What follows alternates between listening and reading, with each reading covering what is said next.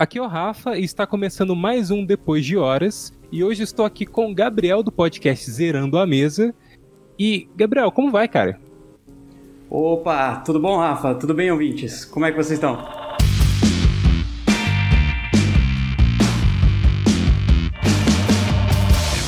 Cara, muito bem. E, Gabriel, o que, que você faz da vida, cara? E eu tô te perguntando isso porque isso já vai dizer muito sobre o foco do nosso podcast hoje, qual que vai ser o assunto. legal, legal. Uh, bom, primeiro, muito obrigado pelo convite, fico bem feliz de estar aqui. O, o Rafa e eu, a gente já vem se conversando, eu diria que faz até uns dois anos, talvez. Já, cara, tem dois anos. Podcast, exatamente. E, Entusiastas, bom, muito... né? Exatamente. e fico muito feliz de, de estar aqui para bater esse papo. É, bom, então, o que, que eu faço da vida, né? Uh, hoje, o que eu faço da vida é trabalhar com jogos, né? Então, eu trabalho profissionalmente com, com jogos, tenho desenvolvido alguns títulos que estão para sair no mercado ainda, então, é, vamos dizer, estou começando a criar, junto com alguns, alguns amigos aí, uh, um estúdio indie de desenvolvimento de jogos. E eu trabalho também como pesquisador na área de jogos. Então, estou fazendo meu, meu doutorado aqui na, na Unicamp, né, na Universidade de Campinas, em jogos também. Né? Então, trabalho com basicamente tanto a área teórica quanto a área prática de desenvolvimento de jogos. Cara, que deve ser pouco complicado, né?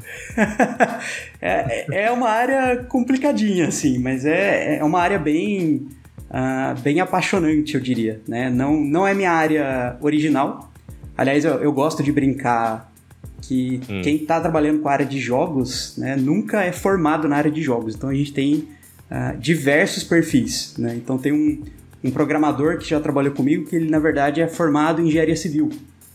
Tem Sim. Um, tem um grande amigo meu que trabalha também uh, na área de jogos e ele é formado em física e é, tem especialização em psicanálise, né? Então é uma área assim Nossa. que tem uma área que agrega diversos perfis.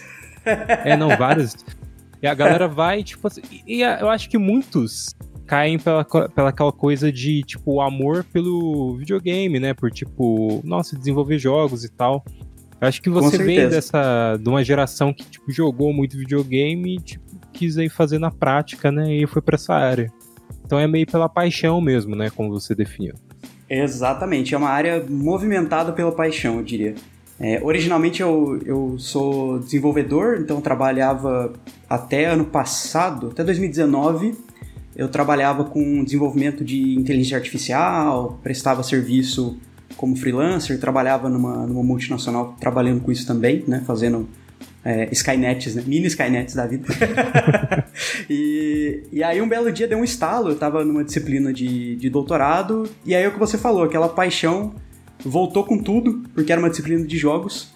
Aí eu falei, ah, quer saber? Vou, vou pular fora e vou para essa área de jogos. E, e, foi o que aconteceu, né? Eu mudei toda a minha carreira, basicamente, realmente por uma, por uma paixão muito grande que, que eu tenho desde criança, que foi reacesa, vamos dizer, numa disciplina de doutorado meio que por acaso. E, inclusive, o professor dessa disciplina é o meu co-host no Zerando a Mesa hoje. então a gente trabalha junto desde então. Mas realmente foi uma paixão, uma paixão muito grande, assim. Inclusive, é, a gente tem contato já há uns dois anos.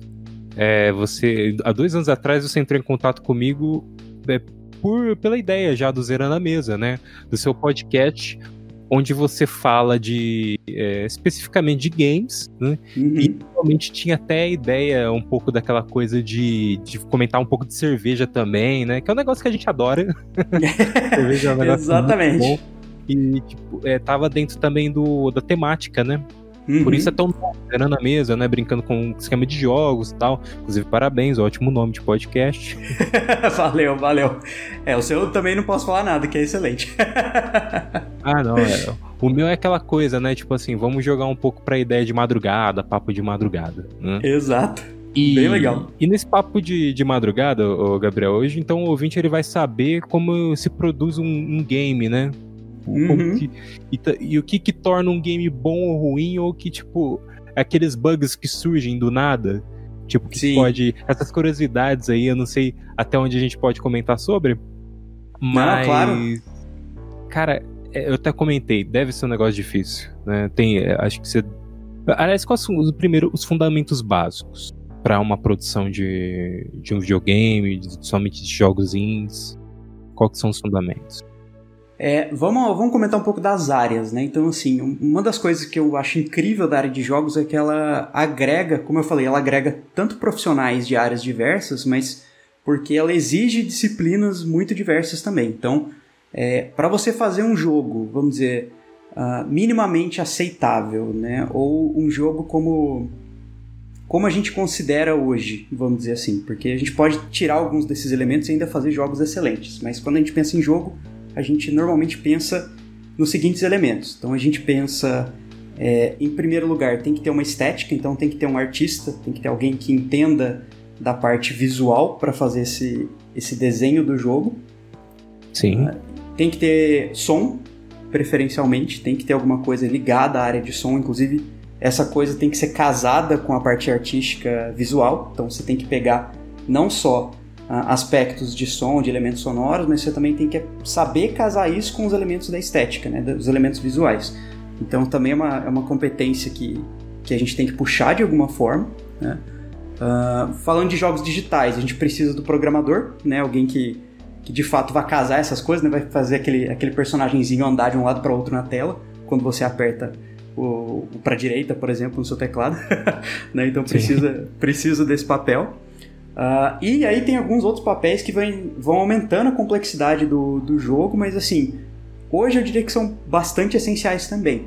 É, alguém responsável pela parte de roteiro e de narrativa do jogo, se você faz um jogo uh, focado em narrativa, é importante que você tenha uma pessoa nesse sentido, ou que você entenda um pouco sobre estrutura de roteiro, de como montar uma história e assim por diante. Tem estruturas para isso, né? Não é só uma coisa que a gente sai escrevendo e acabou. Tem várias estruturas que a gente pode, pode utilizar para melhorar uma história.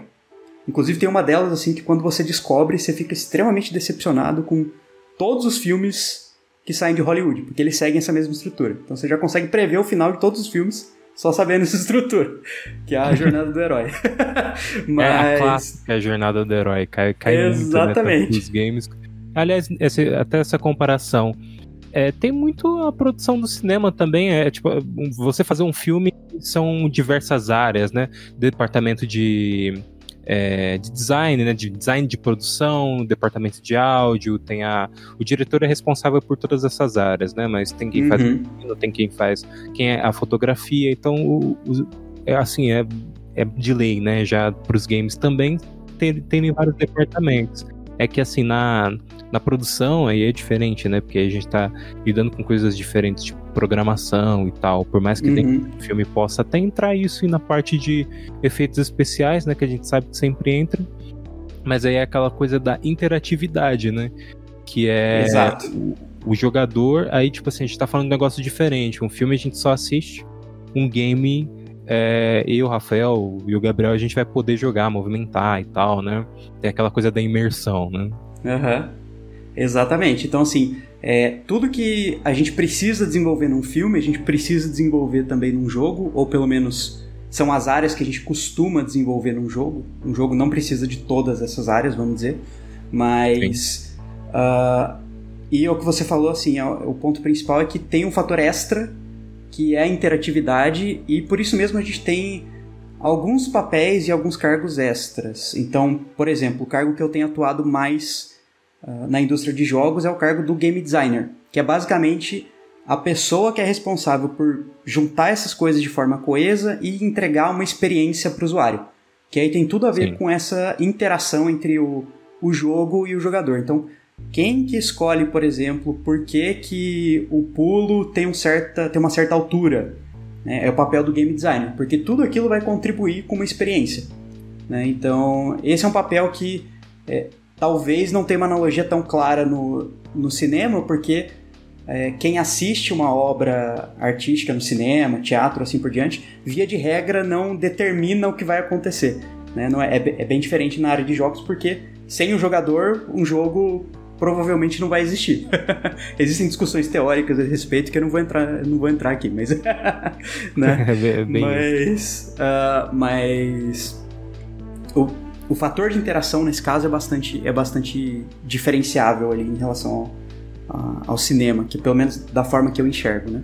E aí esse papel surge como, é, como principal, assim, dentro do, de, uma, de um desenvolvimento de jogo. Tem que ter alguém para pensar nessa experiência mesmo do usuário. Então, quando a gente trabalha desenvolvendo um jogo, uma das coisas mais importantes é você sempre pensar assim, como vai ser essa interação com o jogador e principalmente qual é a experiência, qual, qual é a, a chamada que você quer fazer e assim por diante. Essa parte, inclusive, a gente tem no cinema, né? A gente trabalha pensando Sim. em experiências do espectador, mas a diferença é que é, num filme, tipicamente, a experiência surge através da, uh, do espectador meramente assistir a obra, então ele só ele tem um papel passivo. Agora, no, no jogo, não. A história e a experiência surge porque o jogador está lá, mexendo no jogo. Então é um pouquinho diferente também. Isso traz alterações bastante significativas também em outras áreas. Então, uh, na área de música, por exemplo, na área de efeitos sonoros, assim por diante. Quando a gente pensa num filme, é, é fácil a gente imaginar uma trilha sonora de fundo, por exemplo. Agora, num jogo, é, talvez seja difícil você definir o que é uma trilha sonora, porque é, a trilha sonora pode estar muito ligada a um certo momento do jogo. E se o jogador tem liberdade de ir para onde ele quer, como que eu sei qual é a trilha sonora que eu vou ter que tocar naquela hora? Para dar aquela experiência para o jogador de forma correta. Então é algo bem, bem diferente também por causa dessa, dessa interatividade. Mas as duas coisas conversam muito, né? Sim, a parte de, de composição, então, nesse sentido, é totalmente diferente, assim. Nem totalmente, né? É a música. Mas é, é pensando em um sentido mais amplo, né? Uhum. Porque a música, ela vai trilhar ali to a todo momento de toda toda a jogatina, né? Tipo, toda aquela fase ali, né? Exato. Geralmente é separado por fases. Então é um negócio bem diferente do que, tipo, alguns momentos pontuais ali do, do cinema.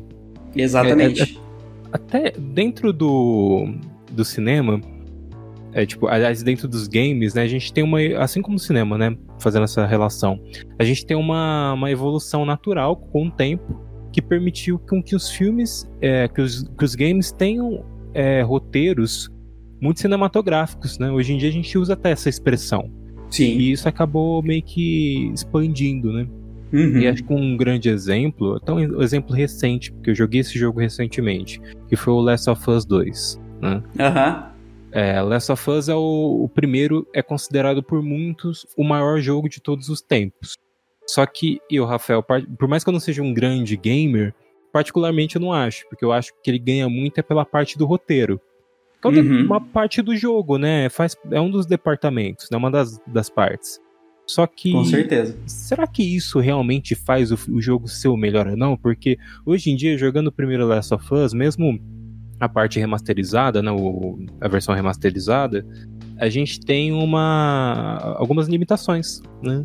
Que é uhum. aquela coisa da evolução natural. Então, tipo, você jogar hoje em dia o segundo, óbvio, tem, tem essa melhora na, na jogabilidade. E aí eu acho que acaba pesando. Então, é, tem essa coisa, né? Às vezes até essa abertura que o, o, os games deram para esse roteiro mais cinematográfico também acho que colaborou até meio que para assim as pessoas meio que relevarem esse essas limitações de, de jogabilidade, né? Sim. se a gente pensar lá no início, tipo anos 80, ah, lá no Pong. Pong é anos 80 ou anos 70? Não sei se estou falando besteira. Ah, eu não vou lembrar a hora, a, a data certa.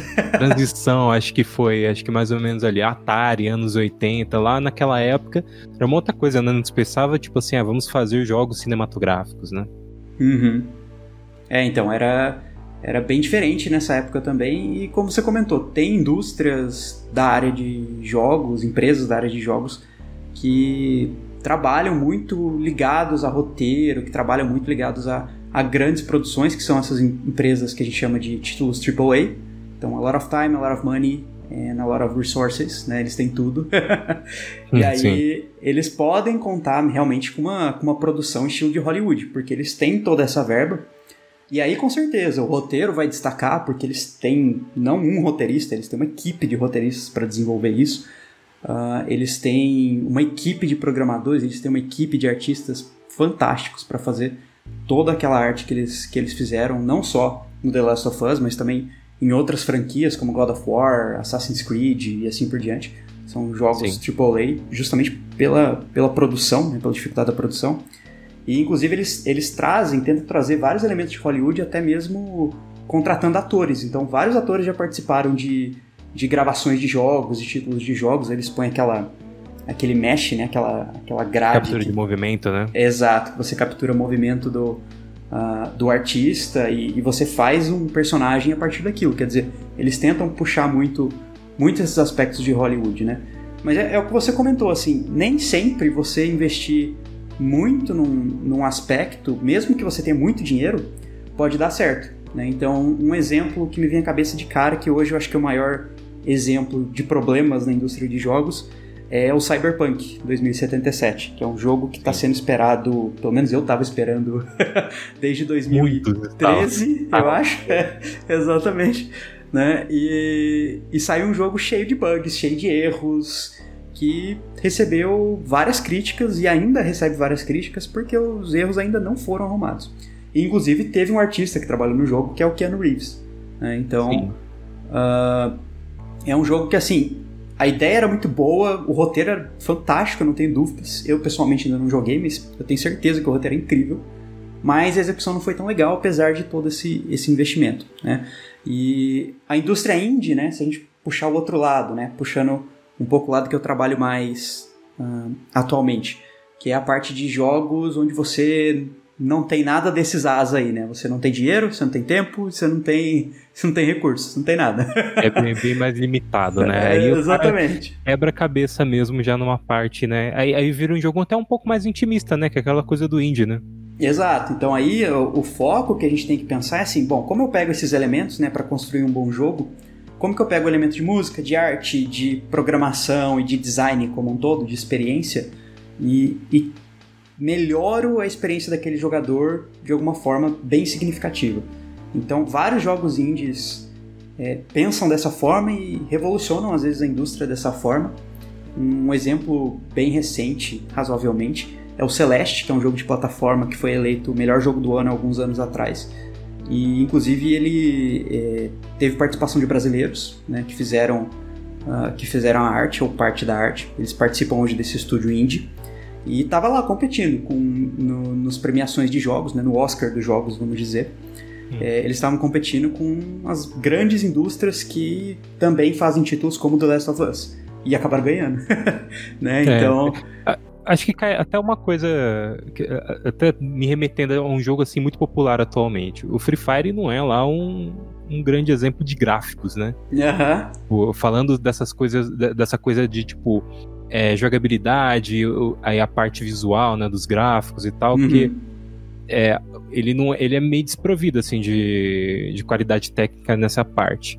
Porém, é um jogo extremamente popular, né? Então, uhum. tipo, é, é um exemplo, assim, de, tipo, existem diferenças, às vezes. É, tem jogos que pesam mais para um lado, às vezes, até, né? Tipo, Exato. na parte do roteiro, né? Na parte, da, aí sim, da jogabilidade. Jogabilidade, para mim, é a base, né?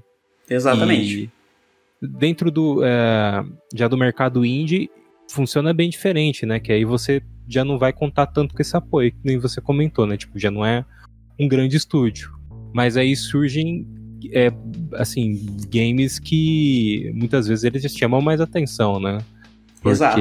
aí é aquela coisa, eu acho até que tem aquela coisa do você tem recursos limitados, mas ainda assim existe a criatividade até onde pode, mas é criatividade, né? Então dá pra, dá pra fazer muita coisa ainda. Você, você chegou a fazer alguns jogos, né? Já fiz alguns, nenhum deles lançados ainda. Provavelmente um deles vai estar tá, vai tá disponível para jogar agora no Big, no Brasil Indie Games, que é o acho que é o maior evento de, de jogos indies aqui do Brasil. Vai estar tá disponível para ser jogado gratuitamente, mas ele ainda não está lançado oficialmente. E tem um outro que está no, tá no forno, é, trocadilho pun intended aqui, mas é, é um jogo estilo Overcooked, né? E a gente está é. desenvolvendo também com uma comunidade até, até bem ativa ainda esse ano, para lançar final do ano, começo do ano que vem. E você comentou de, do Cyberpunk, Gabriel. Uma coisa que, pelo menos eu tenho impressão, é que, tipo assim, foi um jogo que, como ele foi anunciado lá em 2013, uhum. tiveram muitas promessas de revolução até dentro das mecânicas de jogo, né? De, você, de interação, de você estar tá no mundo onde você pode é, interagir com as pessoas de maneira diferente, né? Mais próximo até do, do que seria a interação no mundo real, né? Uhum. Acho que essas promessas assim de evolução no, no, mundo dos games, acho que foram uma das coisas que mataram um pouco o jogo, né? Porque no fim ele não conseguiu cumprir nada disso. Fora o atraso, né?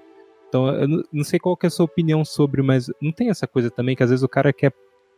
Acho que ele quis cantar muita bola. Acho que podia fazer muita coisa ali. É, então, esse é um, é um grande erro da, das grandes indústrias, vamos dizer, das indústrias AAA que a gente está tá comentando aqui. Então, como eles têm muito dinheiro, como eles têm muito recurso, como eles têm é, tempo para desenvolver, eles automaticamente assumem que uh, tudo que eles fizerem vai ser um, um, grande sucesso ou vai dar uma boa grana. O que não é mentira, né? De fato, eles, eles tiram uma boa graninha daquilo ali. Mas, é, às vezes, isso faz com que eles gerem um buzz ou, ou gerem um marketing que é desproporcional ao que eles de fato planejam fazer ou que eles têm tempo de fato para fazer. A indústria de jogos, nesse caso, falando do, do lado negro da indústria de jogos, ela é conhecida por ser uma indústria que tem uma prática que a gente chama que é de crunch, que é você pegar, por exemplo, programadores, artistas, é, desenvolvedores e game designers no finalzinho do, uh, do prazo de entrega de um jogo e botar eles para trabalhar assim quase 24 horas, né? Um, um, por um mês inteiro, dois meses inteiros, então arregaçar mesmo, tirar tudo possível daquelas pessoas para fazer o jogo sair a tempo, né? Então é, essa é uma cultura, uma prática péssima na, na indústria de jogos. As empresas grandes, a Ubisoft e outras já inclusive sofreram processos jurídicos em relação a isso para evitar esse tipo de coisa, porque realmente é uma, é uma atitude desumana. E e isso acontece porque eles têm essa, essa necessidade, talvez, de introduzir novidades no mercado, porque eles estão competindo contra as empresas grandes. E isso gera essa confusão, vamos dizer, ou gera uma expectativa que é desproporcional ao que, ao que é entregue, ou é acordado uma data de entrega que eles não vão conseguir chegar, não podem mais fazer crunch, porque já fizeram, e, e aí não, não chega no, no que deveria ser. Né? Isso é bem típico de, de acontecer. Um, exemplo também que aconteceu alguns anos atrás, eu não sei até se você ou seus ouvintes se lembram dele, mas era um jogo chamado No Man's Sky. Então era um jogo de exploração. É, então. Era um jogo de exploração espacial, onde você. O, onde o mundo, particularmente que você estava atuando, ele era gerado automaticamente enquanto você jogava. Então era um negócio fantástico. Ele, ele gerava todo mundo à medida que você ia explorando ele. E era gigantesco, assim. Na prática ele é quase infinito. E o hype foi muito grande, né? Criaram um buzz gigantesco. E quando entregaram o jogo, putz, não era nada do que se esperava. Teve um, uma galera, assim, vários jogadores pediram dinheiro de volta.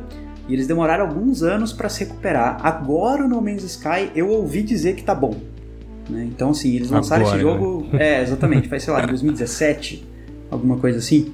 Né? Então, assim, faz um tempo e eles tiveram que recuperar um bom, um bom, um bom tempo assim e perderam muita credibilidade, né? Isso porque ainda teoricamente não era um estúdio AAA, é um estúdio indie, eu diria. Indie hoje é um termo muito uh, muito fluido, né? Indie é basicamente o que não é aquelas indústrias gigantescas, mas não quer dizer que é um time pequeno também. é, às vezes tem, tem, tem times grandes, né? Só que eles não chegam mais a uma, uma Naughty Dog. Até citei a, o Last of Us, essa péssima prática de exploração do, dos funcionários. Uhum. E, e surgiu um, é, surgiram algumas informações da, da Naughty Dog fazer isso, né? Nas produções uhum. do Last of Us 2, acho que do, até do, dos últimos Uncharted. Então foi o. causou um mal-estar, que é uma, realmente um negócio péssimo, né? Sim. Sim, então criar esse hype é ruim. E, e o que eu acho mais engraçado é que assim é, essa quebra de expectativa normalmente acontece nas empresas AAA, nas empresas grandes que têm dinheiro para investir em marketing.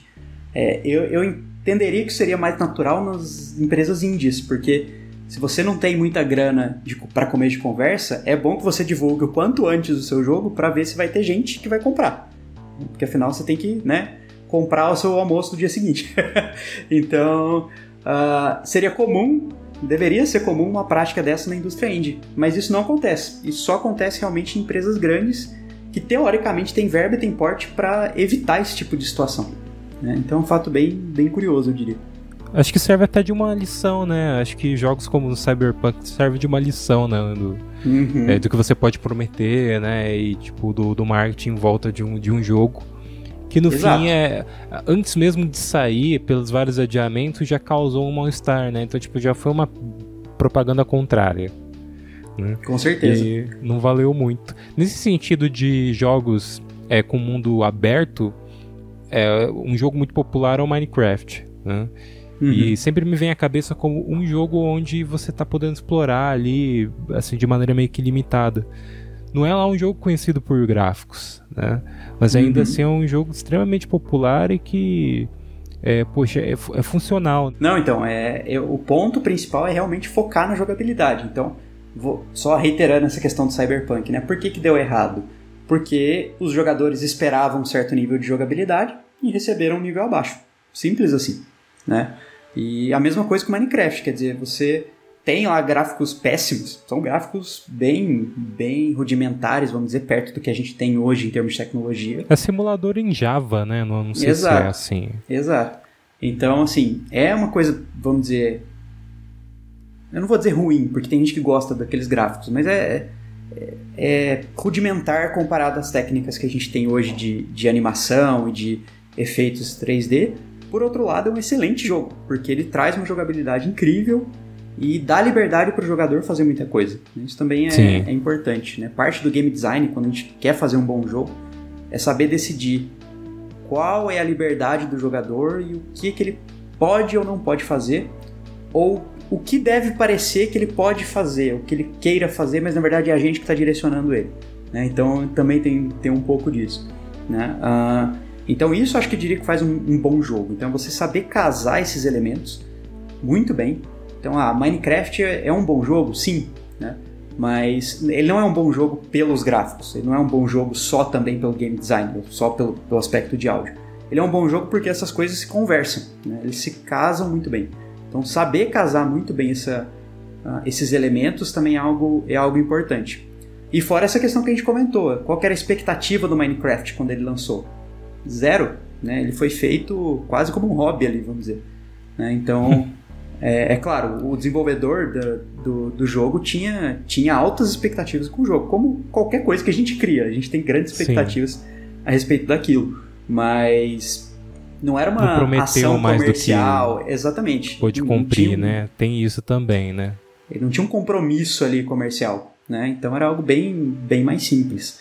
Né? Ah, e isso fez com que o jogo fizesse um grande sucesso.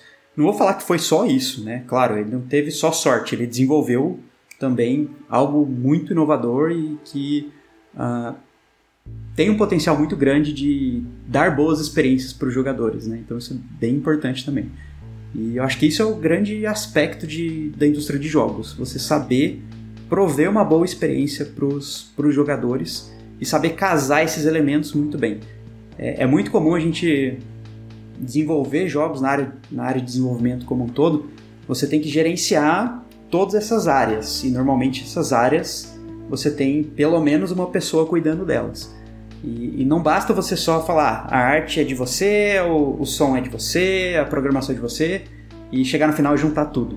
Não vai dar certo. Né? Então saber essa, essa combinação de coisas, saber o que cortar e o que uh, contribui para aquela experiência em particular é extremamente importante para fazer um, um, bom jogo, eu diria. E tem aquela coisa do, dos estilos de jogos, né? Porque alguns jogos eles não, não te dão tanta liberdade quanto um, um GTA pode te dar, né? Um, um uhum. Minecraft pode te dar. É, tem jogos como até citei o Last of Us, ali quando você está andando em um campo aberto, ainda assim todo o cenário ele é composto para você é, para você seguir uma linha, né? Para você seguir um caminho, né? Uhum. Tanto que é, é, meio que intuitivo já você já seguir aquele caminho, né? Você percebe que é, tudo tá combinando para você seguir pelaquela rua ou para você virar aquela casa, né?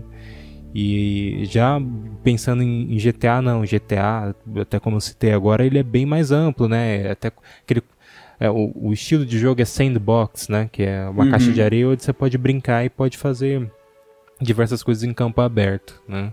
Então é é todo um, cuidado da, do departamento para poder entender que, ok, o que, que, isso vai influenciar na minha história, né? Já pensando na parte do roteiro, né? Uhum. Até onde eu posso colocar o, o, o jogador para poder seguir. Exato, exatamente. Então isso, isso tudo tem que conversar bem. E, e jogos de mundo aberto mais ainda, né? Porque é, o problema de fazer um jogo de mundo aberto é, é que você não sabe quando o jogador vai aparecer naquele ponto. Né? Então imagine que você está fazendo é, um casebre abandonado, assombrado para o seu jogo de, uh, de sandbox, de exploração medieval, sei lá. Né? Você tem que pensar assim, tá, o jogador ele pode aparecer lá assim que o jogo começa, ele pode nunca ver aquele casebre, ou ele pode passar em um momento assim qualquer de qualquer ponto do jogo. Né? Então Sim. a gente tem que contar uma história, contar uma experiência diferente para esses perfis de jogadores. Então, por exemplo, se a pessoa tá tá começando no jogo, eu não vou botar lá um, um baita de um monstro que é impossível de do, do jogador vencer. Né? Eu vou botar um jogo que, que se, um, um, monstro que seja mais adequado pro, pro nível de experiência que ele tem com o jogo.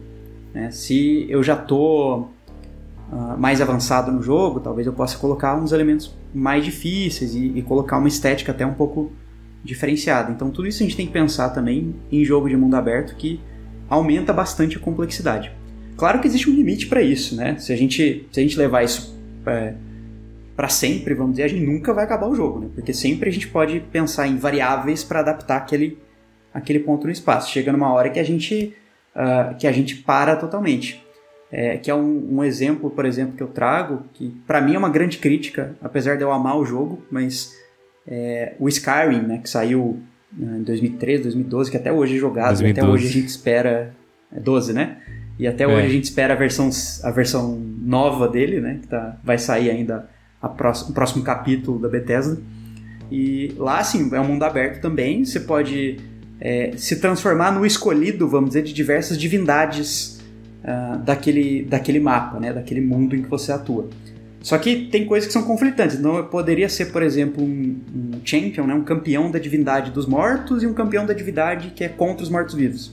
Sabe? Tem coisas que são totalmente desconexos, mas é porque o time de desenvolvimento chegou e falou, gente, não dá mais, né? Se a gente pensar em todos esses 100 então, a gente não para, não termina esse jogo, né? Então vamos, vamos cortar aqui. É uma inconsistência narrativa, mas é isso que a gente tem, né? Se a gente continuar mais, uh, mais tempo nessa narrativa, né? Se falar, não, então se eu sou o campeão dos mortos-vivos, eu não posso eu não posso me tornar o campeão lá do, do ah, lá, do bem, por exemplo, tem até que ser perseguido, né? Então, assim, você poderia fazer isso, mas ia demorar bem mais em termos de desenvolvimento. Então, chega um ponto também que a gente precisa, precisa cortar e falar, não, tá bom, chega, né? E, e vamos entregar.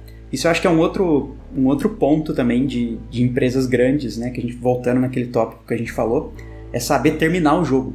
Né? Então, não adianta nada você pensar em cada vez mais ideias mirabolantes para fazer aquele jogo. Você tem que chegar no momento que você tem que falar, gente, esse aqui é o jogo, fecha ele bonitinho e entrega. Né? Isso é o mais mesmo importante. Jogos de, mesmo jogos de campo aberto, né? Mesmo um GTA, claro, ele te dá a opção de fazer diversas coisas depois que você terminar a história principal, né? Uhum. Mas ainda assim, ele deve seguir um arco, ele deve seguir ali a, a conclusão dos personagens, né? Pensando na história. Com e certeza. são jogos que. É, você citou Skyrim, que é de 2012, e eu tô falando do GTA, que o último foi 2013 são jogos que eles são tão bons, né? Tipo assim, tem um cuidado tão grande na, na produção que eles permanecem por anos, né? Então surgem atualizações, né? Tipo as pessoas estão jogando vers as versões online e depois de anos, assim, oito anos, nove anos de produção, ainda assim soa como um jogo novo, né? Tipo, não, não, não diria um, um jogo novo, né? Mas um jogo assim extremamente divertido que, olha, isso daqui não envelhece, né? O GTA uhum. é um uhum. jogo que ele não envelhece. Visualmente, assim, tipo, em gráficos, ainda assim, eles fizeram uma, uma, um design de produção que ele soa, assim, convidativo até hoje. Com jogos Sim. novos que estão surgindo que, vai, ficam meio atrás deles ou ainda permanecem com, com um estilo meio igual, né? É, é engraçado isso, né? Aí você vê o cuidado realmente que é você fazer um jogo bem feito e pensar na longevidade dele, né? Sim, isso é um ponto muito importante também, pensar como como seu jogo vai envelhecer. Tipicamente o jogo ele tem tem uma faixa etária, vamos dizer, de, de 3 anos, vamos dizer assim, uma, né, um tempo de vida, né?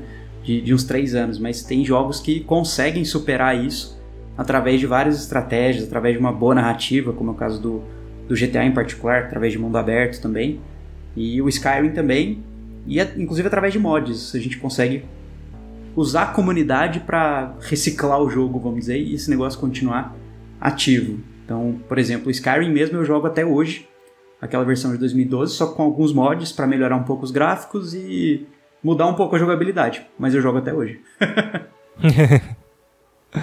E você acha que os jogos estão mais fáceis hoje em dia, Gabriel? Tem aquele comentário de, ah, antigamente eu jogava um...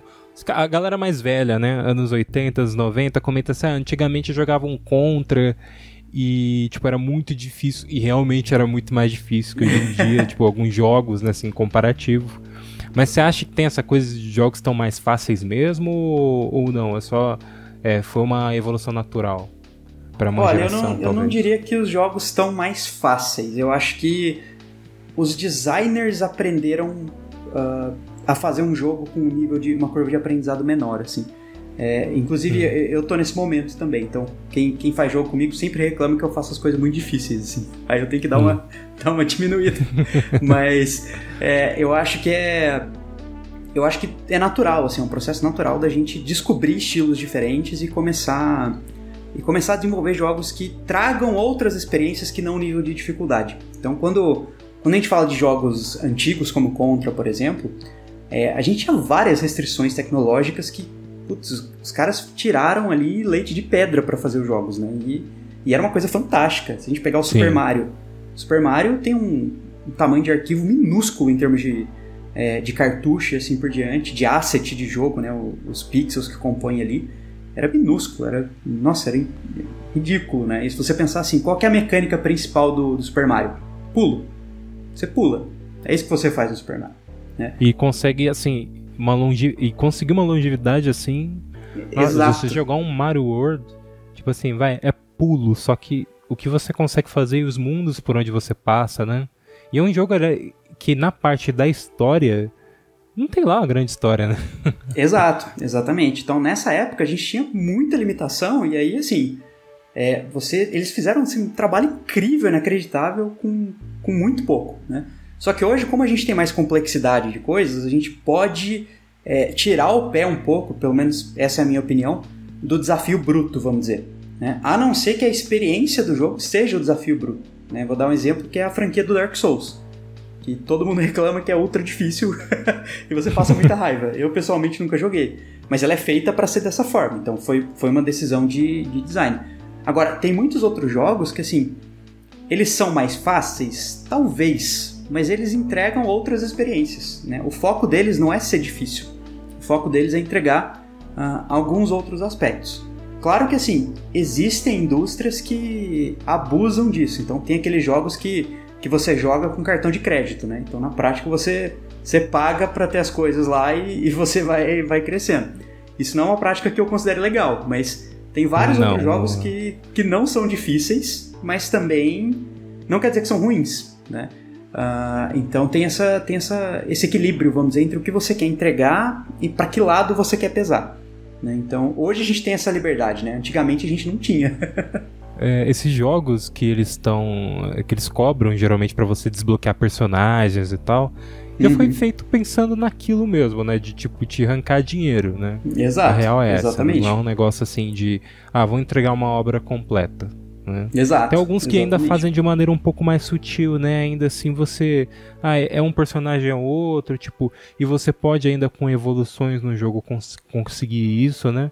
Só que Exato. muitos não, tipo assim, o desbloqueio é por compra e tal. Isso me lembra tem uma reclamação muito grande que o pessoal tem do Mortal Kombat 11, né, que é a última versão do Mortal Kombat, que eu acho um jogo incrível, né? Como jogo de luta, assim, eles cumpriram um papel, assim, é, é, é, o que você vê ali são artes marciais, você vê variações em jogos de luta que você é, pode desenvolver a sua forma de lutar, né? Tipo assim, é, assim, foi um jogo muito bem produzido. Mas ele tem diversos personagens que você tem que comprar. São personagens assim que, pensando no modo história, né? Que ele tem um modo história dele. Às vezes nem são personagens tão importantes assim. Mas por você jogar com eles, você tem que comprar. É, os uhum. recursos fica muito mais fácil. de você conseguir através de pagar mesmo. Mas se você for jogar o jogo, tipo assim, tentar fazer as evoluções, é tipo desbloquear algumas coisas, acaba sendo muito difícil. Aí vai no nível de dificuldade de tipo assim, ele tá te colocando na posição de que você vai ter que jogar que nem um louco, ou se você não jogar que nem um louco, você vai ter que comprar. É assim.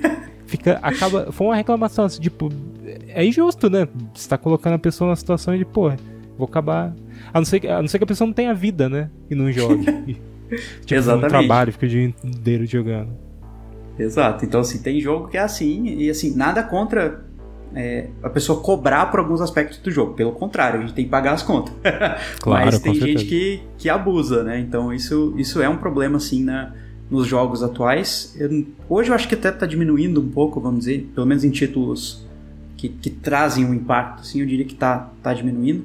Claro que tem alguns estilos que meio que sedimentaram que isso tem que acontecer. Então, MMOs, por exemplo, é meio que padrão você ter que comprar itens, comprar é, skins, né, personalização e coisas do tipo.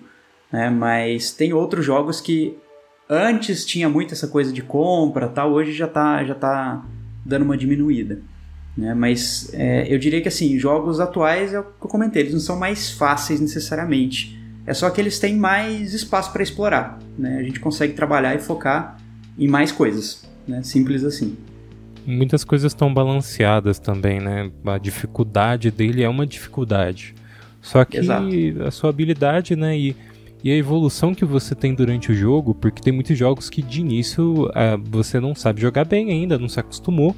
Mas Uhum. conforme você vai sendo colocado em níveis de dificuldade, isso vai te, te fazendo evoluir. E aí, Sim. quando chega no final, né? Ó, você tem um boss final que é muito mais difícil do que se você tentasse enfrentar a primeira parte do jogo, né? Tem aquela coisa de você ensinar também, né, ao longo do jogo, como se joga ele.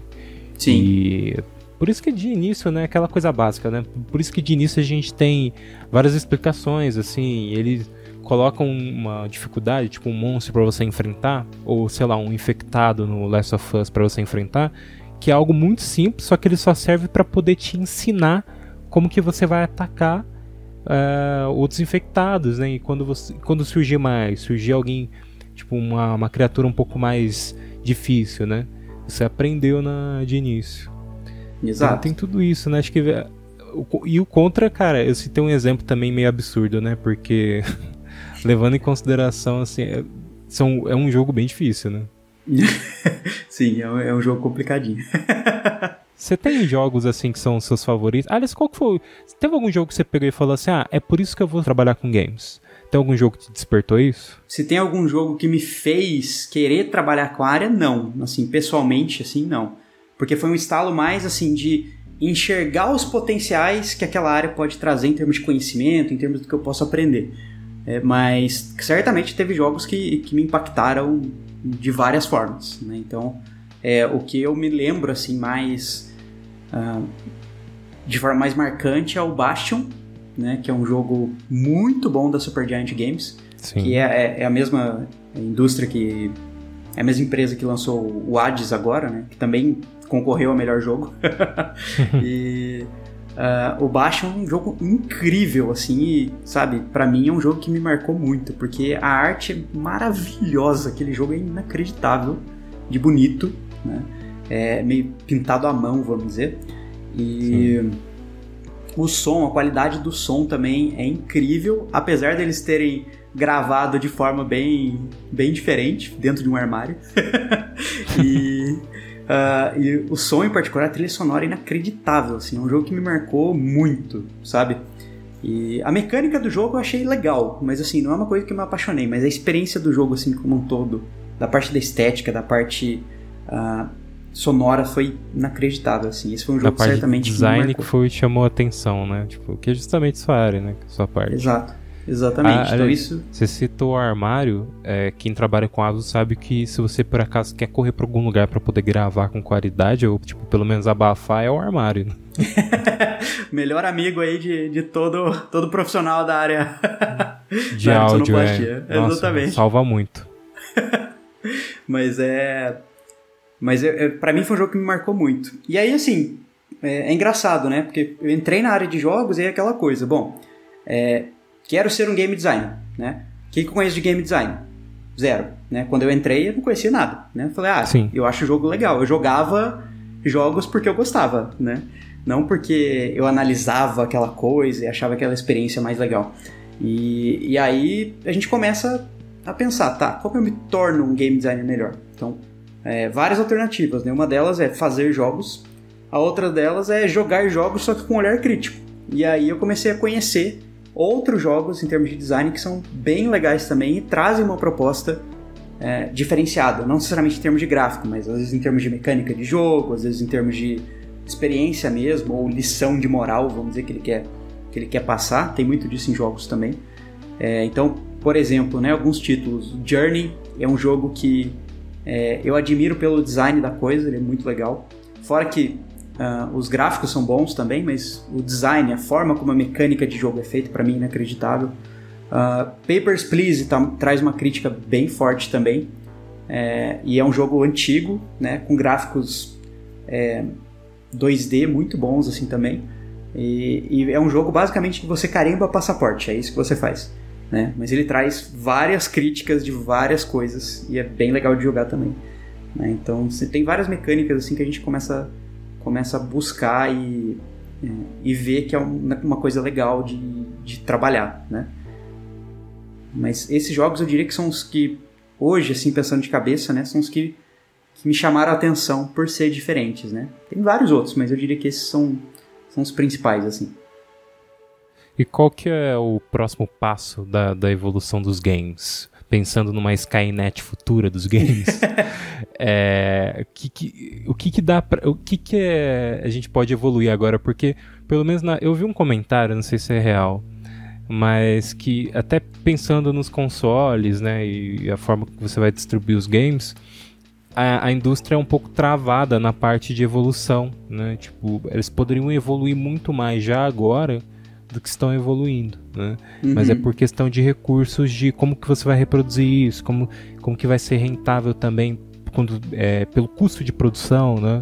Uhum. Mas o que, que você acha que a gente pode presenciar nos próximos anos? Ó, é, é uma pergunta difícil de dizer, né? Porque previsão de futuro a gente sabe como funciona. Né? É, nada. Mas, tipo, eu tô uh... perguntando pra você sabendo que tem certeza que a gente pode errar em alguma coisa. A gente sempre pensa, né? Tipo assim. Exatamente. Mas é. Assim, coisas que. É só para dar um exemplo, né? Coisas que sempre estão vindo e até hoje não vieram direito, né? É, coisas de realidade aumentada, realidade virtual. A gente sempre fala, né? A realidade virtual vai vai vir com tudo nos próximos Nossa, anos. O VR era pensado nos anos 80 lá. É, tipo, exatamente. Eu tô já viu o pessoal anos com esperando óculos, realidade né? virtual. né? E assim, tem muita coisa de realidade virtual legal? Tem. Né? Tem inclusive jogos brasileiros bem conceituados de realidade virtual. Um deles é o Pixel Rift, que vale a pena, vale a pena jogar também. É... Mas assim, são tecnologias que ainda não. Eu diria que não pegaram 100%. Né? Precisa, precisa evoluir. Então, é, pegando historicamente, é muito provável que essas tecnologias, pelo menos, tenham uma, uma curva de hype de novo. Então, vai começar a crescer, depois vai dar uma caída. Eu espero que isso realmente se sedimente de alguma forma e a gente comece a trabalhar com mais jogos nesse sentido.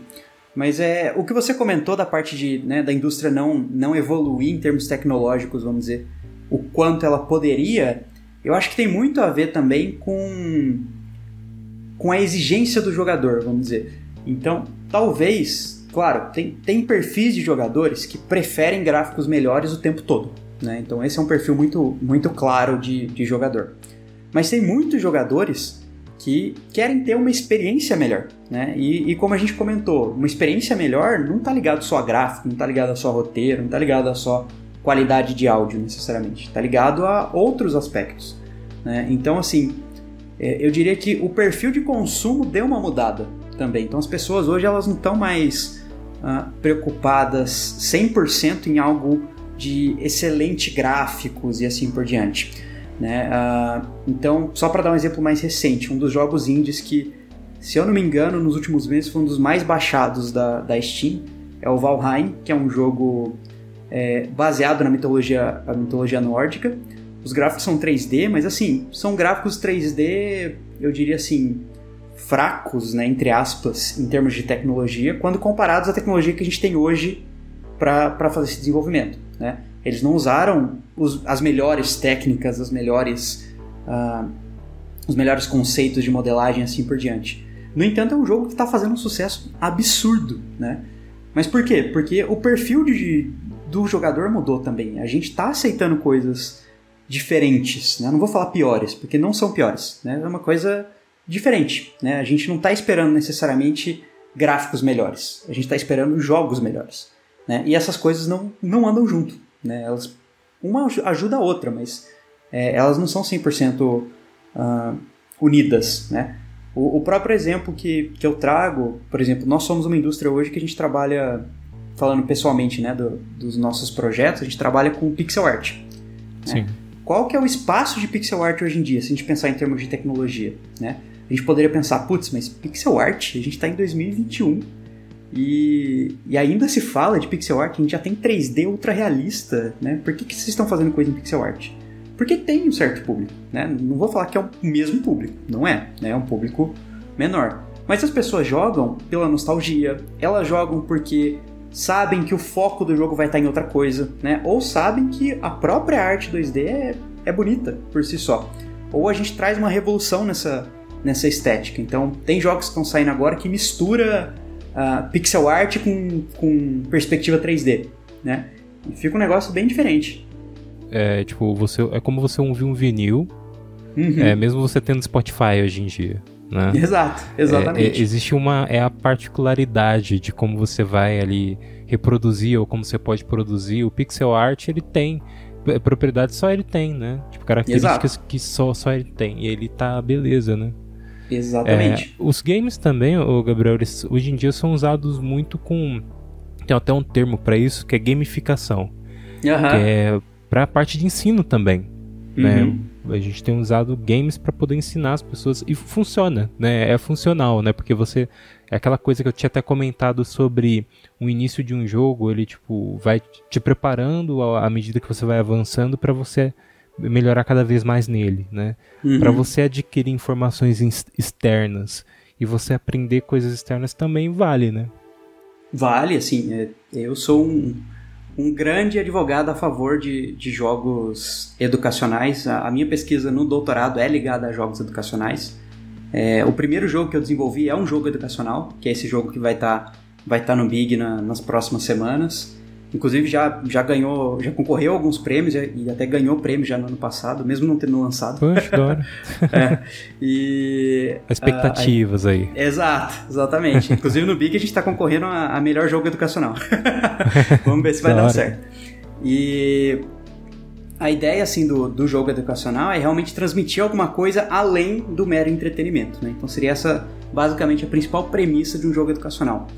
Quando a gente fala em jogo educacional, as pessoas também têm um certo preconceito, né? E eu entendo 100% esse preconceito, porque é, jogo educacional hoje virou sinônimo de jogo chato. Né? Então, assim, quando surgiu esse conceito lá atrás, falaram, ah, vamos usar jogo para aprendizado. E aí definiram, jogo educacional é um jogo que vai além do entretenimento.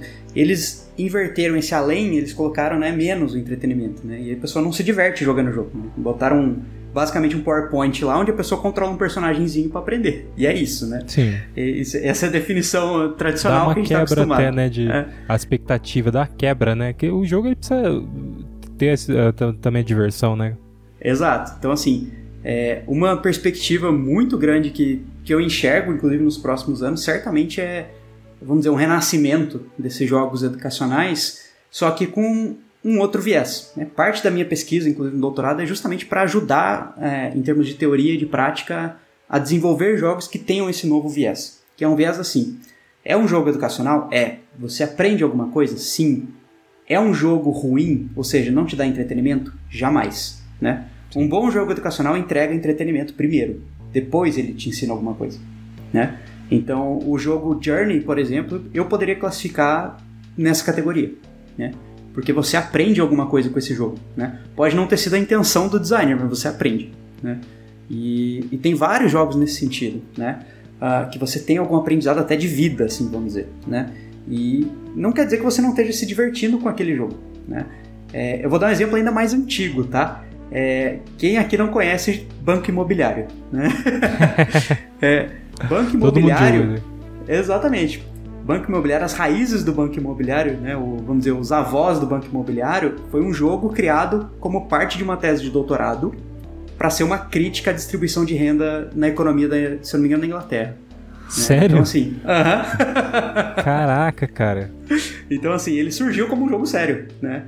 E, e foi evoluindo até ser o que é hoje, né? E se você Todo mundo pensar... jogando sem ter noção do, de, desse fundo, né?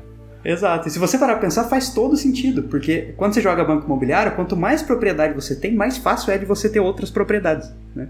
E quem Sim. tem pouco dinheiro não, não, consegue muita coisa, né? Então Cara, essa é, é, a, é a grande crítica. Cara, incrível. Ah, lembrei de, uma, de um jogo. Olha só. É. É, assistia bastante Luta Livre, né? Tem até um uhum. podcast aqui no Depois de Horas que o Léo, que é um amigo que eu eu conheci através da luta livre, né, pra gente assistir. Ele uhum. explicou como que foi ele ter ido pro Canadá treinar luta livre, enfim. E ele, e, tipo, eles me indicaram na época, essa galera, me indicou um jogo que era um simulador, onde você simulava a administração de uma empresa de luta livre. Porque ah, tem os programas, é, até esqueci o nome do jogo, mas tem os programas, as, as exibições né, de, das lutas, e tem também a administração que tem que ser feita para os house shows, né? Que são os shows menores. E aí uhum. esses shows eles vão nas cidades e tal. E ali no simulador você era o administrador geral, então você era responsável por organizar os, os, programas, você criava os programas de luta livre, você conversava com a TV para poder colocar em determinado horário, você criava ali a rivalidade entre os personagens para é, é para é, chamar mais atenção, né? Então, tipo, dependendo se você colocasse uma rivalidade ali entre os dois lutadores que não eram tão bons, isso poderia não chamar tanta atenção. Ou se você desse o título para alguém, poderia, tipo, é, chamar mais atenção. Então, isso daí te alavancava mais e aí você, consequentemente, ganhava mais dinheiro, né? Uhum. Era medido por isso, né? Era medido por, por dinheiro. E, e esse jogo todo era em texto. Não era. Você Sei. clicava nos botões você colocava ali só as opções, não tinha quase nem. Acho que não tinha imagem, pelo que eu lembro. E assim, uhum. pra gente que era fã, era muito divertido. Você tava brincando só com o conceito, mas você não tava, não tava nem brincando com o visual, era mais o conceito ali do jogo. Uhum. Tem meio que essa coisa assim de tipo. É, brincar de situações reais, é tipo assim, vai ao banco imobiliário ou o jogo da vida, né? Sim, exatamente. Então, assim, eu acho que jogo educacional hoje, né, a gente tá tá caminhando, eu diria, aos poucos para esse tipo de, de experiência. Então a pessoa. É, é, aquele jogo assim que se você não prestar atenção, você não vai aprender nada, mas você pode aprender com ele também, né? então é um, pouco, é um pouco nessa é, linha. É, é, é principal, é, é, necessário também que você se divirta jogando, né? Porque senão não é. funciona, né? Aquela Exato. coisa da gamificação de, tipo, de ser divertida é o que faz você aprender, né? Exatamente. De uma outra maneira. É, Gabriel, a gente vai encerrando já o cast. E a gente tá chegando já mais ao, ao final. E, cara, eu já agradeço a participação e, tipo, também a aula que você deu em, em, relação à produção de games, porque é, a gente vai, senta, começa a jogar e sabe muito da parte da jogabilidade, né? Mas o por trás, o que deve ser pensado, assim, é sempre interessante. É, isso para tudo, né? Eu sou apaixonado por cinema, gosto muito de correr atrás de informações Legal. de produção e tal. E dos games também não, não fica atrás nessa curiosidade.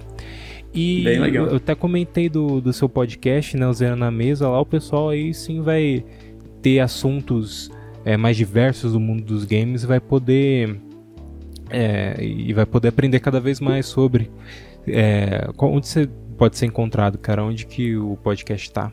Antes de mais nada, Rafa, brigadão pelo convite. Fiquei bem animado. Para mim é um prazer estar aqui muito grande.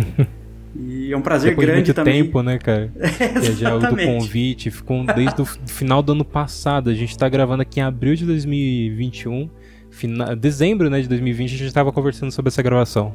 Não, normal, normal. O, o Zerando a Mesa a gente ficou matutando também por um ano antes de, de realmente gravar o primeiro episódio. Então, faz parte do processo de desenvolvimento. Sim. Mas é, agradeço bastante, assim, para mim é um prazer muito grande estar aqui. E para mim é um prazer muito grande falar sobre jogos também, diversos, diversos aspectos. É, o Zerando a Mesa vocês podem achar no Spotify, né, no, no Zerando a Mesa mesmo, arroba Zerando a Mesa. Na verdade, vocês podem achar em quase todas as redes sociais como arroba zerandamesa. Então, agora Sim. a gente está passando por um momento novo, então a gente é, tem a proposta de um papo de boteco sobre desenvolvimento de jogos, então a gente chama convidados da indústria, é, todos esses tópicos que a gente comentou aqui, né? A gente tem algum especialista na área para falar alguma, alguma coisa a esse respeito dentro de alguns episódios em particular. E hoje a gente está abrindo também para Twitch, para YouTube, então quem quiser acompanhar a gente uh, diretamente por lá enquanto a gente está gravando o episódio, a gente também tem essa, essa liberdade. E quem quiser me acompanhar nas redes sociais também, eu estou costumando postar coisas de game design, dos últimos projetos que eu estou desenvolvendo, dicas de jogos assim por diante. Vocês podem me achar no GCTUCCI, GC Tucci, que é o meu sobrenome, né? Tucci. Sim. e, e, vocês podem me achar em qualquer rede social também por, por esse arroba. E eu vou convidar o pessoal também a, a além de acompanhar o trabalho do Gabriel, acompanhar as redes sociais do Depois de Horas, né? Que eu, só, eu sempre posto alguns conteúdos exclusivos lá. Você que está apenas ouvindo, tem a versão em vídeo também. Então ela está presente no youtube.com barra depois de horas, se inscreve lá. É, tem os podcasts completos, tem também as versões em trechos, né? E dentro do Instagram e no Twitter eu acabo também sempre publicando conteúdo a mais, faço algum comentário às vezes sobre alguma coisa relacionada aos podcasts, ou a podcasts em geral também, às vezes eu faço alguma recomendação de um podcast e tal. Vai estar lá a recomendação também em breve do, do Zerando a Mesa, né? Então, Agradeço. arroba depois de horas. Cara, que isso, é sempre parceria aqui. Né? E, e, sempre comento que você vai voltar, Gabriel. Opa, fico feliz. Fico bastante já fica feliz. O convite pro próximo podcast já. Excelente. Então estaremos juntos novamente. Muito obrigado pela presença. Obrigado quem estiver ouvindo a gente até aqui, muito obrigado. Tamo junto, gente. Até o próximo Depois de Horas, que é na próxima sexta, meia-noite. Não fique com medo.